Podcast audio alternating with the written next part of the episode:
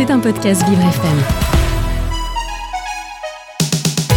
Fermez les yeux et écoutez Vivre dans le noir avec Frédéric Cloteau. Bonjour Tiffany. Bonjour Frédéric. Alors il a un nom de footballeur, mais c'est pas un footballeur qu'on reçoit aujourd'hui ce matin dans le noir. Il s'appelle Emmanuel Petit, ça vous parle quand même? Ça me dit quelque chose, effectivement, Coupe oui. Du monde 98, tout ça. J'étais un peu jeune. Un peu jeune. Bon, de toute manière, ça changera rien puisque ce n'est C'est pas, pas lui. Emmanuel Petit est le directeur de la RSE, responsabilité sociétale des entreprises, au sein d'un groupe qui est assez important, que là vous connaissez sûrement, qui s'appelle la Matmut. Ah oui, effectivement, je connais. C'est un, assureur mutualiste. Et il se plonge pendant une heure dans le noir avec nous pour nous parler justement des actions qui sont menées au titre de l'environnement, des aidants, du handicap, euh, du spectacle et autres euh, au sein d'un d'un groupe comme le sien. A tout de suite Sur Vivre FM. Vous écoutez Vivre dans le noir avec Frédéric Cloteau. Dans le noir ce matin avec euh, Emmanuel Petit, le directeur de la RSE d'un groupe qui est bien connu qui s'appelle la Matmut, un groupe d'assurance. Euh, Aujourd'hui, bonjour Emmanuel d'abord. Bonjour, bonjour à tous. Merci d'être euh, d'être plongé dans cette e- expérience un peu particulière. Bonjour Tiffany, enfin rebonjour. Oui, oui, bonjour. Euh, Aujourd'hui, les, les, les- les talents, les chercheurs d'emploi, les demandeurs d'emploi euh, vont plutôt quand même vers des, des entreprises qui, euh, entre guillemets, ont du sens. Euh, comment, comment on se situe quand on est un acteur un peu traditionnel, euh, que ces demandeurs d'emploi détournent quand même leur attention, euh, notamment des banques et des assurances classiques. Comment on fait pour essayer de montrer, ou montrer, prouver qu'on a du sens? C'est une bonne question. Et ça renvoie à la question plus globale de, je dirais, d'un côté la stratégie et de l'autre côté la réalité terrain. Parce qu'effectivement, il y a beaucoup d'entreprises qui ont un certain nombre de valeurs, un certain nombre d'engagements, mais qu'on n'a pas nécessairement euh, accès rapidement pour essayer de comprendre concrètement ce qu'ils font. Donc à la Matmut, on essaie vraiment d'être dans l'action. Après, on est dans le faire savoir de cette action, mais on est d'abord dans l'action pour montrer que nos engagements ne sont pas uniquement ce qu'on appelle aujourd'hui du greenwashing, mais de la réalité. Donc c'est vrai que la Matmut est d'abord une mutuelle. hein. Euh, Vous parliez tout à l'heure de groupe d'assurance, on est plutôt une, mutuelle. Donc une mutuelle, ça a déjà, par son ADN, sa structure, une valeur d'engagement, hein, puisque pour rappeler un petit peu ce qu'est une mutuelle, c'est une entreprise qui n'a pas d'actionnaire, ou dit autrement, ce sont ses clients qui détiennent l'ensemble de l'entreprise. Donc nous n'avons pas d'actionnaire à rémunérer, donc ça veut dire qu'à ce titre-là, ne serait-ce que par la constitution juridique, on va dire, de la structure, nous sommes déjà engagés auprès de nos clients. Donc nous avons des valeurs qui sont nécessairement tirées par l'humain. Derrière, ça veut Mais dire... Vous, vous êtes quand même, pardonnez-moi de Je vous en prie. vous interrompre, vous êtes quand même dans une logique de, de croissance et même de profit, même s'ils sont réinvestis euh, utilement, euh, vous avez la même démarche qu'une entreprise dite euh, classique. Ah, bien évidemment, il faut absolument pas opposer les modèles, le capitaliste méchant et le mutualiste gentil. C'est absolument pas le sujet. C'est juste une, une utilisation différente du résultat qui est fait. Dans les mutuelles, le résultat, il est réinjecté d'une part dans les investissements qui sont nécessaires au développement de l'entreprise, et c'est normal, et c'est bien pour ça qu'il nous faut faire des résultats. Mais il est surtout mis au service de nos clients, qu'on appelle sociétaires quand on est mutualiste, à travers notamment la tarification. Et donc c'est pour ça que généralement les mutualistes ont, euh, des tarifs qui sont plus attractifs que les compagnies traditionnelles euh, d'assurance qui doivent, elles, dans leur, euh, dans leur pricing, prendre une part pour la, je dirais, la rémunération de l'actionnaire.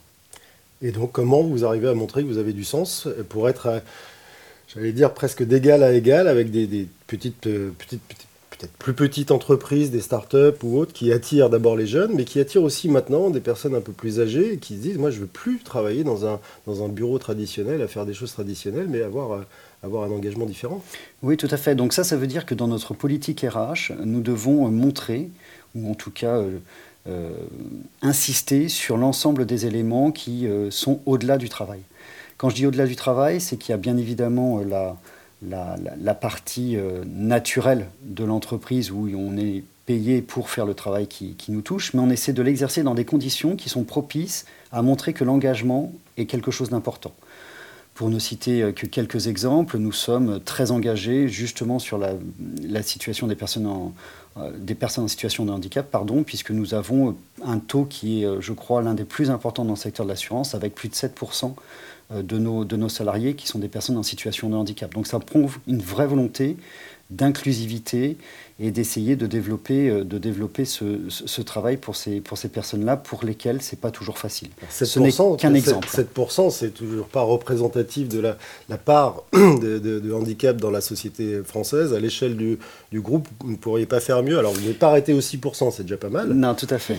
non, mais vous avez raison. Et bien évidemment qu'on peut toujours faire mieux et qui, si on peut tendre vers le 12% de la population française, ce serait, euh, ce serait bien évidemment euh, euh, quelque chose qui, qui, serait bien. Et nous le faisons. Nous, avons, nous essayons toujours de développer. C'est-à-dire que 7% pour nous n'est pas, n'est pas un stop ou un, ou un critère. Nous essayons aussi de développer ces, ce taux-là, mais nous sommes, comme vous l'avez indiqué, au-delà des, des, 6% et bien au-delà de la majorité des autres entreprises. pour être sur un autre, un autre sujet, mais qui est un peu équivalent, on a eu un, un échange avec le ministre Combe il n'y a pas longtemps, au sujet notamment de la fameuse réforme des retraites où on repousse sans arrêt l'âge euh, de, départ à la retraite, mais est-ce que euh, à la Matmut, par exemple, quelqu'un qui est au-dessus de 45 ans et qui est typiquement considéré comme un senior peut encore espérer entrer euh, dans l'entreprise? Et puis alors je parle même pas des, gens de 60 et plus, parce que ça peut arriver aussi de chercher un job à plus de 60 ans. Oui, oui, tout à fait. On, essaie de développer cette logique-là, en tout cas. Vous essayez on, on, essaye, parce que c'est pas... Alors, bien évidemment, il n'y a pas de critères d'âge hein, dans, nos, offres d'emploi, il n'y a absolument pas de critères d'âge, mais force est de constater que les postes sur lesquels il y a le plus de rotation euh, sont des postes qui sont plutôt tournés vers la vente et vers la relation client. Et donc, on essaye de montrer à tous que euh, avoir des personnes qui ont une certaine expérience est aussi un enrichissement pour les plus jeunes qui rentreraient dans l'entreprise. Donc, oui, nous développons cette politique-là, nous essayons euh, d'insister sur la je dirais, sur la, compétence des personnes dans le relationnel, parce que quand on est au téléphone, notamment, d'avoir une personne qui a un peu plus de seniorité, euh, c'est quelque chose qui peut être aussi rassurant euh, pour nos sociétaires qui nous appellent. Donc on essaie de mixer à la fois la jeunesse et les personnes qui ont un peu plus euh, d'ancienneté, mais en tout cas, il n'y a aucun quota qui est basé sur ces éléments-là, et bien évidemment, nos postes sont ouverts à tout le monde, quel que soit l'âge. Mais vous arrivez à convaincre vos, RH, vos recruteurs, euh, de ne pas se, de pas se braquer sur, euh, des modèles, euh, encore une fois, un peu traditionnels et de pouvoir ouvrir la voie vers ce que vous disiez, une certaine expérience rassurante, même sur des postes où, a priori, on n'attend pas des seniors Bien évidemment, mais encore une fois, il n'y a, a, pas besoin de, travailler ou de convaincre qui que ce soit. C'est naturel pour nous d'avoir cette ouverture. Encore une fois, il n'y a, pas de, barrière d'âge.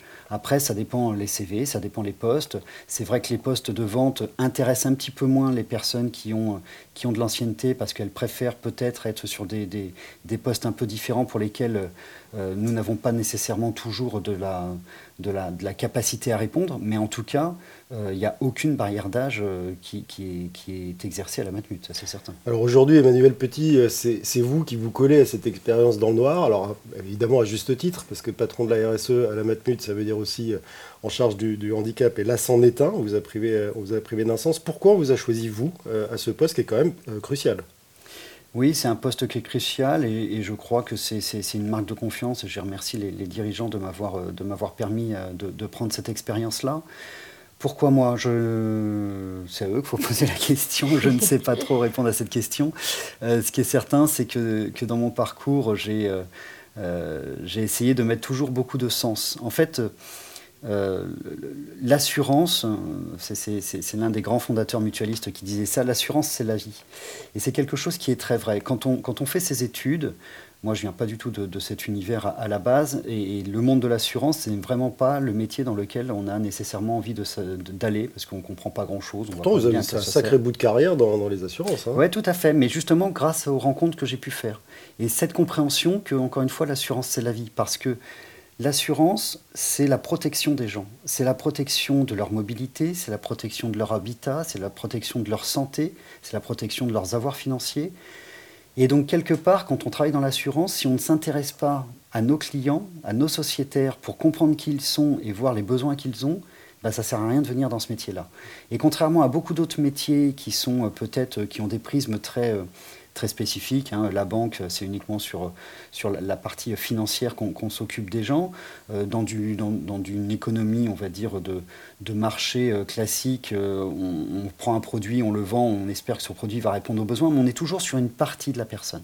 L'assurance, elle a vraiment une vision complète, c'est pour ça que, que le groupe Matmut est un groupe complet d'assurance. On, on est sur la vision globale de l'assurance et donc de la personne que l'on essaye de Ça ne protéger. répond pas à ma question. Pourquoi vous? Ah bah pourquoi moi? Mais parce que c'est compliqué de savoir pourquoi moi. C'est vrai que je ne sais pas d'une part qui était en lice en face de moi, en face de moi notamment. Euh, ce qui est sûr, c'est qu'effectivement j'ai un peu d'expérience dans l'assurance. Donc je connais le, le- le métier avec beaucoup d'humilité, euh, le métier de l'assureur. J'ai déjà, je crois, eu beaucoup d'expérience sur les logiques de valeurs et des travaux autour des, des valeurs et de l'engagement. Peut-être eu, vous, vous aussi, en fait, l'envie d'une quête de sens à un moment? Ah oui, bah ça c'est certain. Ça c'est certain, mais c'est surtout aussi que je, je reste persuadé que quand on fait de la RSE dans un groupe d'assurance, c'est pas la même RSE que quand on est un- dans un groupe de, de l'alimentaire. Aujourd'hui, les patrons de la RSE ont souvent des, des tendances à euh, reproduire des schémas.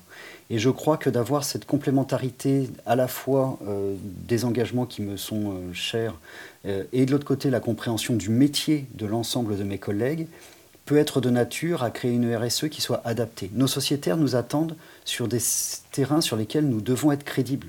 Et en tant qu'assureur, euh, nous avons une vraie responsabilité par rapport à ça.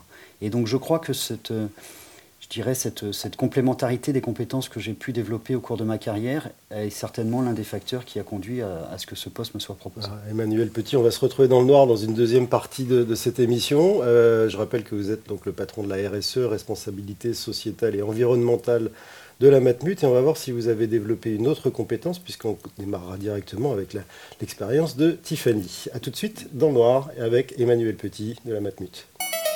Vous écoutez Vivre dans le noir avec Frédéric Cloteau. Emmanuel Petit, c'est l'heure de subir, de déguster, Ah, carrément, de subir. profiter. Ah, c'est- pas très encourageant. Bah, je ne sais pas non plus, peur. je ne sais pas ce qui vous attend, donc je, je- je prépare euh, tous, les, tous les terrains possibles. Euh, je, vous, je vous assure, voilà. Euh, c'est donc l'heure de, en tout cas, de, non pas d'affronter, mais de, de profiter de l'expérience de, de Tiffany. Oh, les, Oui. les- les termes très guerriers. On est là pour profiter. Vous savez que je suis toujours bienveillante, Frédéric. Ah bah écoutez, j'espère en tout cas. Euh, Aujourd'hui, je vous propose effectivement une expérience gustative. Euh, alors, on en a rapidement parlé euh, quand vous êtes rentré dans le studio. Vous disiez, ça sent le cookie. On va voir si vous allez dans la bonne direction ou pas, parce que c'est effectivement un élément que je vais vous inviter à toucher et à sentir d'abord avant même de le goûter. Je vais vous passer une petite assiette en face de vous. Voici, Ouais. Frédéric, je vous la passe également. Merci. Voilà.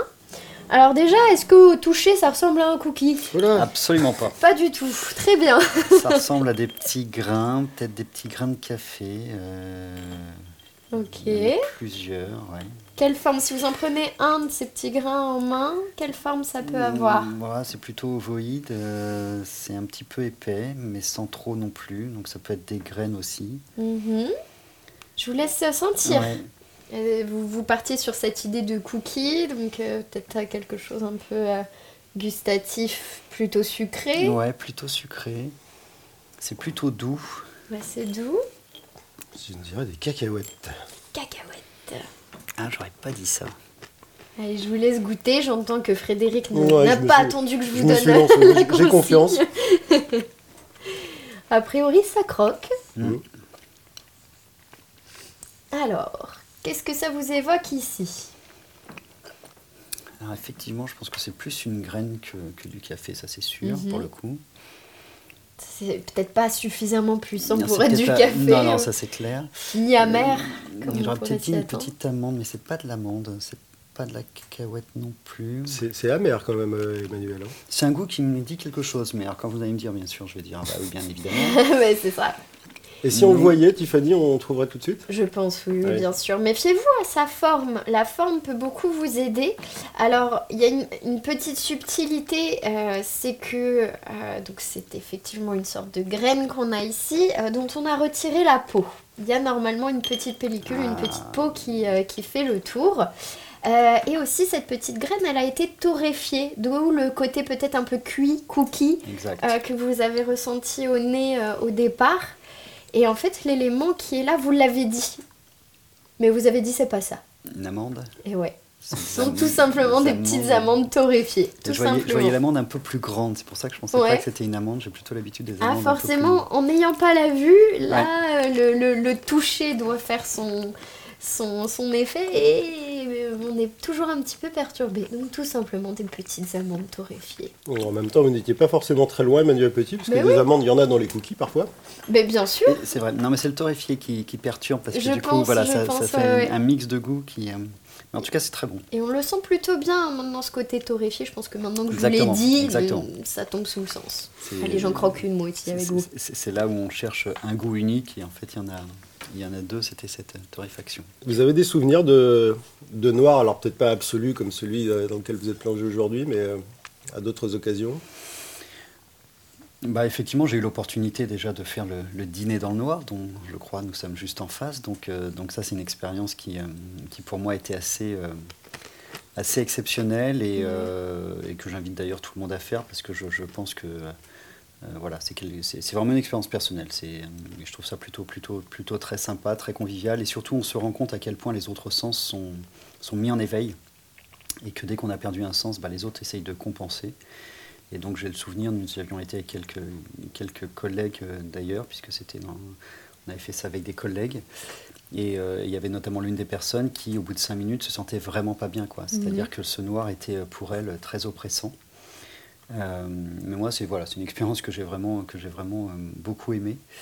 Et puis j'ai eu la chance aussi de, participer à, un raid qui s'appelle le, enfin, qui s'appelait le Friandise Trophy et qui désormais s'appelle le, Grand Raid et qui euh, qui promeut la différence et qui organise pour des entreprises une, une c'est pas une course, c'est un, un, raid, un défi, voilà, entre deux villes. Donc moi j'ai fait Strasbourg-Lille où on fait ça euh, en vélo et en canoë, et avec des équipages binômes composés à 50% de, personnes en situation de handicap et certaines 50% de, personnes totalement euh, valides.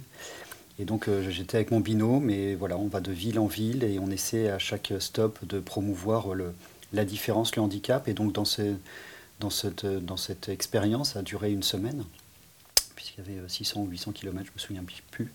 Mais du coup, voilà, on côtoie euh, toute la journée euh, que des personnes qui sont en situation de handicap, avec bien évidemment 80% euh, des handicaps qui ne sont pas visibles, donc on, ne sait plus qui est qui et qui a quoi, mais c'est pas le sujet parce que sur le vélo tout le monde a mal aux jambes, sur le canoë tout le monde a mal aux bras. Et voilà, et donc ça c'est des choses qui sont assez, assez exceptionnelles et qui font tomber toutes les barrières si barrières il, devait y avoir, mais voilà, ce sont des, des, choses qui pour moi ont été importantes qui m'ont aussi construit, qui m'ont aussi, euh, je dirais, réaffirmé dans, la volonté d'aller euh, dans les valeurs.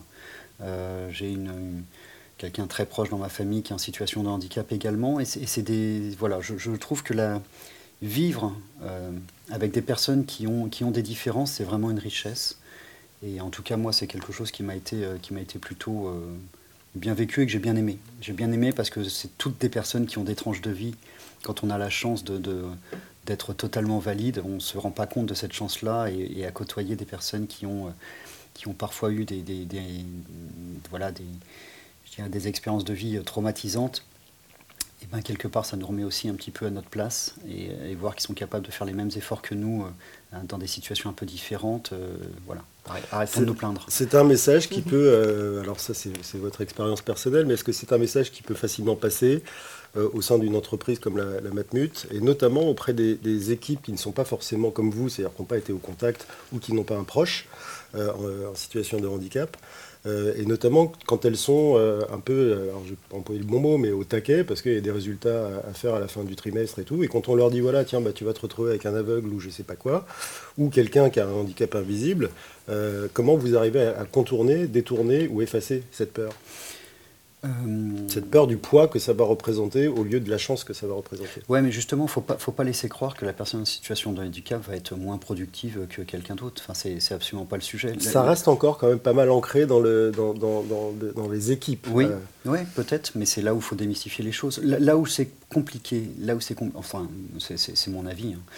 Euh, là où je trouve que c'est compliqué, c'est que tout le monde adhère au, au discours le, sujet, il n'est pas dans le discours, le sujet, il est dans la, dans la réalité terrain. Et donc tout le monde est d'accord pour dire oui, oui, c'est une richesse d'avoir une personne différente, euh, mais c'est bien que le voisin prenne cette personne différente. C'est ça. Donc, euh, donc la vraie vie, c'est de, c'est de, faire vivre des expériences. Voilà, c'est voilà le, grand raid que, j'ai exprimé. C'est une, chance pour les personnes qui sont valides de vivre ça. Tant qu'on ne l'a pas vécu, c'est vrai que la peur de l'autre, la peur de, de, la différence, justement, est, pas toujours facile à, à avoir. Donc, euh, donc mettons ensemble ces personnes-là et elles se feront leur propre opinion. Mais c'est vrai que dans les discours, tout le monde est d'accord, dans la réalité, c'est toujours un peu plus compliqué. Donc il faut expliquer, il faut être pédagogue, il faut, il faut aussi euh, euh, ne pas mettre les personnes en situation de handicap dans une situation d'échec, parce qu'il faut être aussi très vigilant à ce que, parce que là on parle souvent des valides en disant bah, c'est à vous de euh, quelque part de, de, de, prendre en compte le handicap de l'autre ou de vous adapter, mais il faut aussi que la personne en situation de handicap, elle aussi, elle doit s'adapter à une situation, à un manager, et, et donc c'est dans les deux sens. Et c'est là où, où, il y a un traitement qui se veut équitable entre tous, qui quelque part, au bout d'un moment, on voit plus que la personne elle est différente et c'est plus le sujet. Donc voilà, mais, mais c'est vrai que c'est des questions qui sont, qui sont compliquées. C'est pour ça que la politique, euh, enfin en tout cas l'éducation nationale qui essaye de mettre les, les, les, enfants en situation de handicap au milieu des classes plus traditionnelles, c'est forcément quelque chose qui est ultra bénéfique. Comment vous arrivez à gérer, Manuel Petit, euh, au sein de la Matmut un des, un des problèmes que toutes les entreprises ont aujourd'hui, c'est l'inclusion des handicaps invisibles. Vous avez dit qu'ils étaient nombreux et qu'en fait ils sont de plus de 80%, mais surtout des handicaps psychiques. Parce que pour, prendre un exemple de réalité, quand vous arrivez devant une équipe en disant voilà, vous avez un tel euh, ou une telle va être intégrée, elle a un, handicap psy, elle l'affiche comme tel. Euh, comment, comment vous arrivez à, aussi, là aussi, à, casser le, tabou, à briser les barrières, à faire en sorte qu'il n'y ait pas de, peur euh, supérieure à ce qu'elle ne devrait être, sachant que dans, là aussi dans l'imaginaire, nous on constate à la radio, dans l'imaginaire des salariés, tout de suite le handicap psy, c'est burn-out en premier mais c'est aussi la schizophrénie, la bipolarité et la dépression. Et donc ce sont des gros mots. Alors en fait, je suis assez embêté pour vous répondre parce que je n'en sais strictement rien. Et pourquoi j'en sais strictement rien? C'est parce que nous ne savons pas les situations de handicap des personnes. En tout cas, moi, je n'ai pas d'informations là-dessus et je n'ai pas à en avoir. Et, quelque part, si la personne ne se déclare pas, euh, personne à la limite ne sait que la, personne est en situation de handicap. Il y a des handicaps qui, par définition, sont visibles. Donc là, bah, voilà, ils sont comme ils sont, s'ils sont en, fauteuil ou autre, c'est forcément quelque chose qui est visible. Mais comme vous le rappeliez, il y a beaucoup de handicaps qui ne sont pas visibles. Et si la personne ne le déclare pas auprès de son management, euh, bah, il n'y a que les RH et, encore une, partie des équipes RH qui ont cette information. Donc en fait, je ne sais pas vous répondre parce que on n'a pas une grille qui dit bah, cette personne elle est bipolaire, donc attention sur tel sujet. Euh, c'est quelque chose qui n'est pas connu. Et c'est bien que ce soit pas connu parce que justement, ça montre la différence. C'est bien, mais en même temps, il faut quand même préparer les troupes à pouvoir vivre avec, euh, avec une personne qui a ce genre de, de, de pathologie. C'est pas forcément évident. On va continuer d'en parler, Emmanuel euh, Petit, vous inquiétez pas.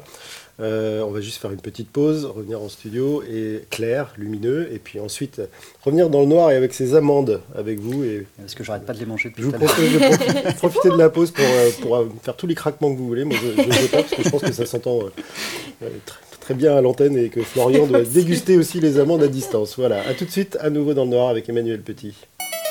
Vous écoutez Vivre dans le noir avec Frédéric Cloteau. On parlait de handicap avec vous, Emmanuel Petit. Pardon, j'ai un peu la bouche pleine euh, d'amandes pour de la pause. Euh, vous êtes donc le directeur euh, RSE, responsabilité sociétale et environnementale d'un groupe qui est quand même un géant. Là, vous avez fait un choix quand vous avez goûté l'expérience de Tiffany, c'est-à-dire vous avez balayé amandes, cacahuètes, café, voilà, vous avez fait un choix. Vous êtes plutôt bien tombé, hein, a priori. sur le thème de RSE, il y a aussi des choix à faire parce que les, sujets, les sujets sont à la fois très vastes et très nombreux. Comment vous, choisissez d'aller sur tel ou tel terrain en priorité ou en majorité? Euh, comme je le disais tout à l'heure, on, est un assureur. Donc à ce titre-là, on nous attend sur un certain nombre de sujets. Donc il faut la première chose que nos sujets que l'on va traiter au titre de la RSE soient en lien avec notre métier et qui nous sommes. Donc en tant qu'assureur, nous avons un travail qui est qu'au quotidien, euh, nous sommes en prise directe avec nos sociétaires. Donc l'un des premiers axes, pardon, ça va être notre métier. Le, deuxième axe qu'on va travailler à travers, euh, à travers la RSE, en tout cas pour définir les items qui sont les nôtres, c'est aussi de voir tous nos grands partenaires. C'est pas parce qu'il y a une direction RSE qui, euh, qui, arrive ou qui se crée que tout à coup les partenariats que nous avions jusqu'à présent, on doit les ignorer. On parle de qui là? On parle d'un certain nombre de, structures, euh, par exemple CarePap, que vous devez peut-être connaître, qui est un centre de rééducation euh, avec lesquels nous travaillons. Ce sont des partenaires aussi autour de l'environnement. Donc nous sommes un partenaire d'une formidable expédition qui s'appelle Plastique Odyssée, qui essaie de lutter contre la pollution plastique dans les océans, mais en agissant à terre.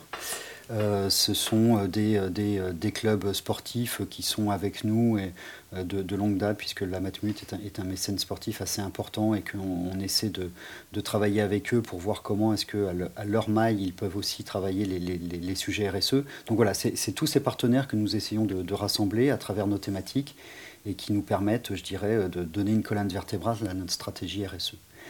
Donc aujourd'hui, la stratégie RSE, elle est, sur trois axes. Un axe qui va tourner autour de l'environnement, dans lequel on va travailler euh, euh, ce qu'on appelle les gaz à effet de serre. On essaie de tendre vers une, vers une économie à, zéro gaz à effet de serre à horizon 2050 pour respecter les accords de Paris. Donc ça, c'est quelque chose qui est, qui est, assez important pour nous, puisque la Matmut, au-delà des contraintes que, que, les législateurs peuvent nous mettre, a pris des engagements très forts en ce sens. Sur l'environnement, on va aussi travailler sur tout ce qui est la pollution générée par l'homme. Donc c'est là où on va notamment retrouver la pollution plastique, c'est là où on va retrouver la biodiversité, euh, les économies circulaires. Et puis on va travailler aussi sur euh, quelque chose qui est très lié à notre métier, qui est la prévention des catastrophes naturelles. On sait qu'aujourd'hui, les, catastrophes naturelles qui, euh, dans l'assurance, on appelle ça avant des risques d'intensité, c'est-à-dire que c'est des risques qui arrivent peu, mais qui sont très, très forts quand ils arrivent.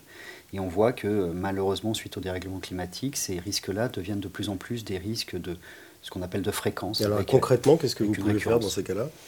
Bah, concrètement, déjà, on, se doit de mieux comprendre le climat, mieux comprendre comment est-ce qu'il il, il, il, change, et surtout d'essayer de prévenir nos sociétaires, d'essayer de mettre avec eux des dispositifs qui fait que si malheureusement il y a des inondations, une sécheresse, euh, de la grêle ou, je ne sais quelle autre catastrophe, eh ben, ils sont préparés à ces événements de manière à ce que ça les, ça les touche le moins possible et qu'ils soient le plus en protection euh, lors de ces événements. Donc concrètement, ça veut dire que l'on va euh, les, sensibiliser, leur, montrer euh, comment agir quand il y a une, inondation, quels sont les éléments qu'il nous faut avoir dans le sac à dos si on doit partir précipitamment d'une maison. Voilà, c'est un certain nombre de, sujets de cette nature-là qu'on va essayer de travailler vis-à-vis d'eux sous l'angle de la prévention. Donc ça, c'est le premier axe qui va tourner autour de l'environnement. On a un deuxième axe qui va tourner autour de l'inclusion et de l'accessibilité. Inclusion et accessibilité qui va être travaillée là également sous, trois thématiques. Une thématique autour des, populations rendues vulnérables. Donc voilà, c'est un terme très générique qui est euh, la vulnérabilité, qui est liée à la maladie, qui est liée au handicap, qui peut être liée à la précarité. Un deuxième axe qui va tourner autour de l'inclusion femmes-hommes, donc là, le terme, je crois, est assez, est assez générique. On, comprend assez aisément ce qui peut se cacher derrière cette, cette, thématique. Et la dernière thématique est aussi assez explicite, c'est l'intergénérationnel. On en a évoqué tout à l'heure un petit peu. Comment est-ce que l'on arrive à faire un partage entre un partage d'activités entre, entre les plus jeunes et les, personnes qui ont un peu plus de, de seniorité. Et puis notre dernier, dernier pilier de notre stratégie, il tourne autour de la, de la santé et du bien-être puisque la Matmut est un acteur important dans le, dans le monde de la santé. Nous avons la chance d'avoir une, une fondation qui s'appelle la fondation Matmut Paul Bento, du nom du, fondateur de, de l'entreprise, et qui travaille autour de la, de la recherche médicale. Et donc nous avons une thématique autour de la recherche médicale appliquée. Nous, ne sommes pas qu'à travers une fondation, nous soutenons également d'autres structures et donc nous travaillons cet axe-là. Une fondation qui est dotée de, de combien de, de combien de, j'imagine, centaines de milliers ou millions d'euros? Euh, j'ai plus les chiffres en tête, donc je vais vous dire des bêtises. Je ne sais pas vous répondre, mais effectivement, c'est plusieurs millions d'euros que nous mettons euh, que nous mettons au service de, de, de projets scientifiques j'ai plus les chiffres en tête, je, vous prie de m'en excuser. C'est pas grave, mais, c'est pour avoir un ordre d'idée, parce que c'est vrai que beaucoup d'entreprises disent qu'elles qu'elles créent une fondation, et en fait on s'aperçoit qu'il y a euh, parfois peu d'argent euh, mis dans cette fondation, mais c'est de l'affichage, là aussi, du greenwashing. Si, je peux, si je peux passer un appel, euh, nous n'arrivons pas à dépenser tout ce que nous avons mis au titre de la fondation, donc il y a régulièrement des appels à projets. donc renseignez-vous sur notre site internet, vous trouverez tous les éléments. Mais, mais voilà, donc c'est pas, une, pas une question d'argent, euh, encore une fois, on n'arrive pas nécessairement à mobiliser toutes les ressources que nous aimerions autour de la recherche médicale. En revanche, ce que nous voulons, c'est de la recherche médicale appliquée, c'est-à-dire que nous sommes un acteur significatif, mais nous ne sommes pas non plus un, très très grand groupe.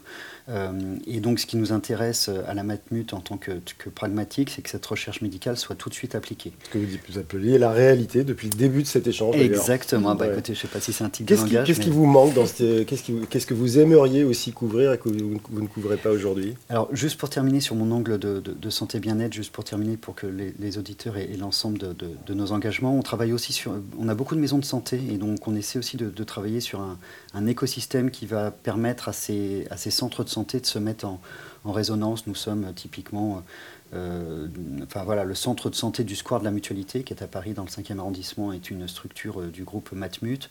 Euh, L'Institut Montsouris, qui est un hôpital très connu, est une structure co-détenue par, par la Matmut. Nous avons plein, plein de structures comme ça qu'on essaie de mettre en réseau. là, ce sont des, centres médicaux dans lesquels les sociétaires peuvent venir Alors, les sociétaires peuvent venir, bien évidemment, mais ce n'est pas que les sociétaires. N'importe qui peut venir. C'est vraiment, vraiment ouvert à tous. Et c'est ce qu'on essaie de développer. C'est une, des soins de qualité, des soins d'excellence. L'Institut Montsouris est vraiment reconnu pour ne prendre que cet exemple, et ce n'est pas faire offense aux autres structures que nous soutenons, mais l'Institut Montsouris est vraiment mis, en exemple, et il y a régulièrement, notamment des Américains qui viennent tourner des, petites visios euh, là-dessus. Donc euh, c'est des soins d'excellence, mais qui se veulent accessibles, c'est-à-dire que toutes ces structures sont de secteur 1, c'est-à-dire sans reste à charge pour quiconque.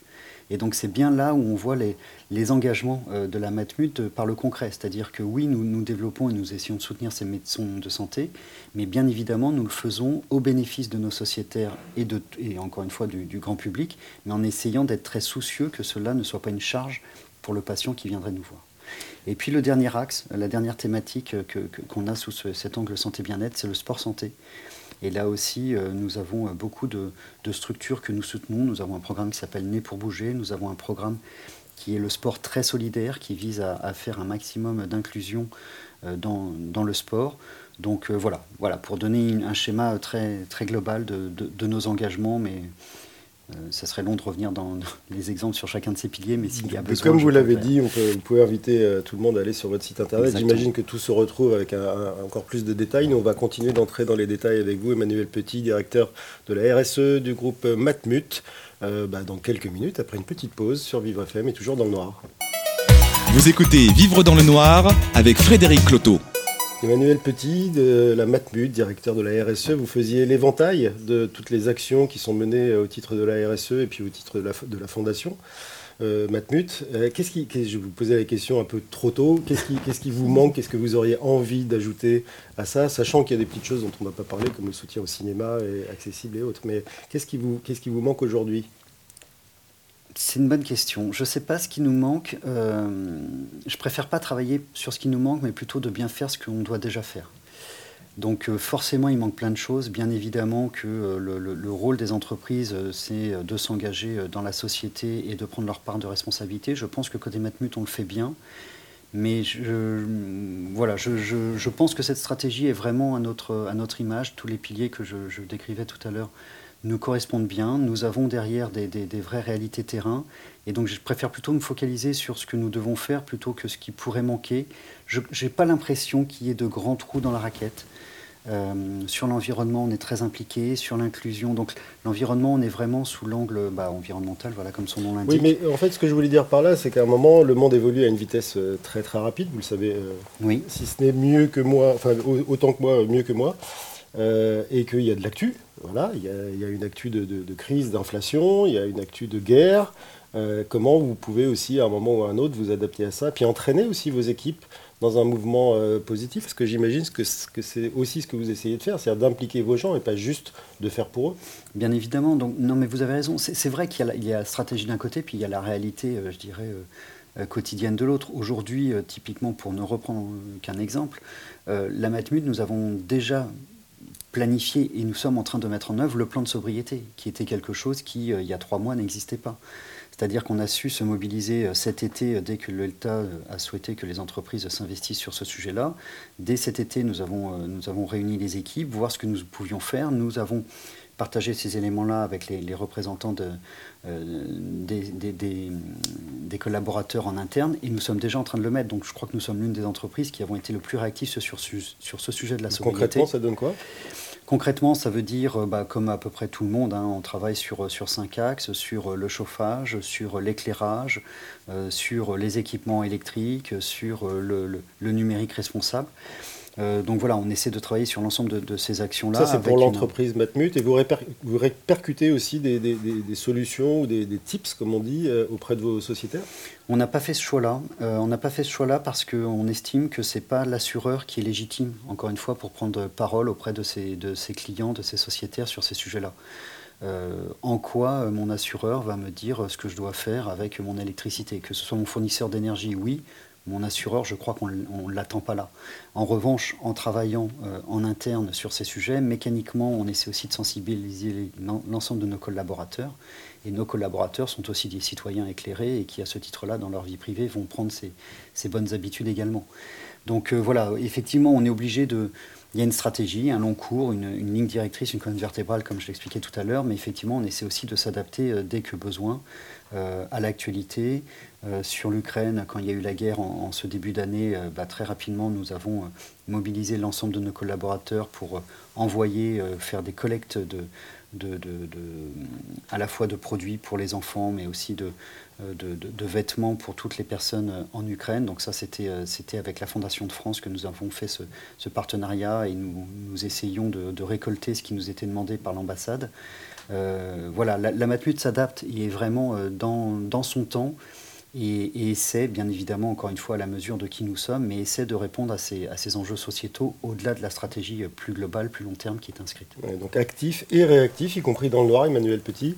Euh, je parlais de répercussions alors sur les sociétaires, mais est-ce que vous entraînez aussi euh, vos, fournisseurs? Alors vous les appelez peut-être autrement euh, dans, ces valeurs-là parce que si vous êtes isolé à, déployer ces valeurs-là et qu'à et côté de ça, vous avez des fournisseurs qui, euh, qui font n'importe quoi, c'est peut-être pas la bonne solution Oui, tout à fait. On, travaille beaucoup avec, euh, avec nos fournisseurs sur ces sujets, notamment autour de l'environnement. Hein. Aujourd'hui, c'est surtout le volet environnemental qui est très développé sur ces, sur ces thématiques-là. Vous les accompagnez dans des changements ou vous leur imposez ces changements en disant si tu si n'as pas ça dans, en réponse à l'appel d'offres, tu ne seras pas pris? Pour l'instant, on n'est pas coercitif. Euh, pour l'instant, on est plutôt incitatif. Moi, je suis vraiment partisan d'une RSE qui ne soit pas dans la contrainte. La RSE, euh, et, je reprends un petit peu vos termes, hein, parce que depuis le début, vous parlez d'environnement dans RSE. L'acronyme de RSE, c'est responsabilité sociétale des entreprises. Le il est pour entreprise. Et donc, la, RSE, euh, elle peut être aujourd'hui très limitative. Euh, quand on, ça peut être que des contraintes. Voilà. Donc, pour être très, clair, si on veut une RSE euh, parfaite, il faudrait détruire l'homme. Donc, il y a un moment donné, il faut aussi se poser la question de la, de la réalité euh, terrain. Si on peut se l'éviter, ce serait quand même pas mal. Et donc, je crois beaucoup plus à quelque chose qui doit être aspirationnel. Fort à être constaté que la réglementation, que tout nous contraint à ce que ce soit assez limitatif. Mais il ne faut pas l'encourager. Donc c'est pour ça que par rapport à nos fournisseurs, nous sommes beaucoup dans de l'incitation. Nous travaillons à des achats responsables, nous essayons de mettre en place des chartes qu'on demande à nos fournisseurs d'adhérer. De, nous essayons de, développer avec nos produits informatiques, par exemple, de l'économie circulaire pour que euh, ce qui avant, et c'est vrai à la Matmut, mais je pense que c'était vrai chez beaucoup, bah, on, des ordinateurs, on n'en avait plus besoin, bah, ils, étaient, euh, ils étaient jetés. Bah, maintenant, on essaie bien évidemment de les, recycler, qui viennent profiter à d'autres. On a fait là des dons euh, à, des écoles du côté de la, Normandie, ça a été très apprécié. Bon, voilà, on, essaie d'être très responsable par rapport à ça et nos fournisseurs, on les embarque dans cette dynamique pour leur montrer que c'est collectivement qu'on va, qu'on va y arriver. Et donc vos acheteurs aussi et donc nos acheteurs aussi. Vos acheteurs n'ont pas de frein non plus à acheter, euh, enfin à, procéder à la validation d'un contrat d'achat auprès d'un ESAT par exemple ou d'une entreprise adaptée? Ah non, bien au contraire. Si on peut le faire, euh, il faut le faire. Et, et, et, les, les, consignes en ce sens sont, sont plutôt très claires. Là où il faut euh, non plus, enfin, il ne faut pas non plus être dogmatique, c'est qu'il faut d'abord que ça réponde aux besoins. Donc il y a un cahier des charges, il faut que ça réponde aux besoins, et si en face de ce cahier des charges, il y a des entreprises qui sont plus responsables que d'autres, eh ben on va plutôt favoriser celles qui sont plus responsables. On va bientôt euh, fêter la journée du bénévolat, je crois que c'est le 2, décembre. Euh, vous êtes bénévole, vous, à titre personnel? Alors moi, je suis engagé dans une, dans une, dans une association qui, qui s'appelle Euh, ah bah voilà, je l'ai oublié. Le trou noir. Le trou noir, le trou noir dans, la, chambre noire. Euh, où, en fait j'ai des enfants, euh, enfin pas des enfants, pardon, j'ai des, des, plus jeunes que j'accompagne. Donc c'est plutôt des... Article 1, merci. C'est article 1, je me suis retrouvé. Euh, donc c'est une... Merci vous, mais... Oui, oui, non, non, non, non, mais merci d'avoir retrouvé ça en tout cas. c'est article, article 1 qui est une, une association qui aide, qui aide des, des plus jeunes qui sont plutôt issus de, l'immigration et qui n'ont pas nécessairement eu la chance de, de, de, pouvoir faire des, des, grandes... Enfin, d'être dans un environnement qui soit très propice à faire des grandes études, alors que pour autant, ils ont toutes les capacités. Donc, c'est comment est-ce que des personnes qui, elles, ont peut-être déjà un peu euh, une situation stable dans la vie peuvent... Et qui ont fait des grandes études, parce que vous avez, vous avez entre autres fait HEC oui, notamment, effectivement, mais, mais, mais oui, c'est pas grave.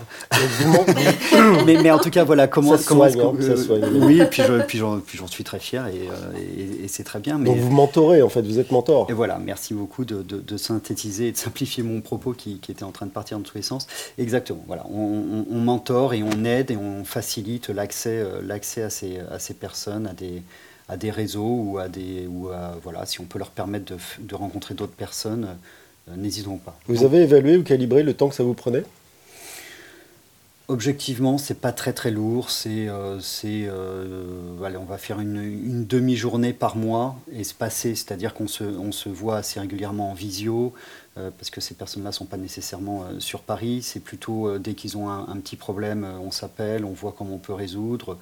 c'est aussi donner un peu de euh, mentorat, moi je préfère plutôt appeler grand frère quelque part. C'est euh, voilà, on peut donner des conseils sur la vie. C'est, pas forcément que lié aux études, ou lié au réseau. Euh, en France, on est très arc-bouté sur les diplômes, on, on est très arc-bouté effectivement mm. sur sur le CV qui est très important, alors que les expériences de vie de ces personnes-là qui n'ont pas nécessairement eu un parcours facile, mais qui, euh, qui, euh, qui développe la méritocratie, hein, parce que l'article 1, l'objectif c'est vraiment de développer la méritocratie et que quelqu'un qui est bonne, elle est bonne, qu'elle ait fait des grandes études ou pas, euh, c'est quelqu'un qui intrinsèquement a des vraies capacités, et donc comment est-ce que collectivement on peut l'aider à évoluer dans la vie? Vous pensez typiquement que des, une ou des actions de bénévolat, pas forcément celles que, que vous menez vous, pourraient être valorisées de manière officielle dans un CV et justement peut-être à terme remplacées euh, ou euh, vraiment très fortement compléter le parcours scolaire euh, pur oui, je le pense. En tout cas, moi, aujourd'hui, au titre de la RSE, je, suis en recrutement, donc je suis en train de recruter des personnes.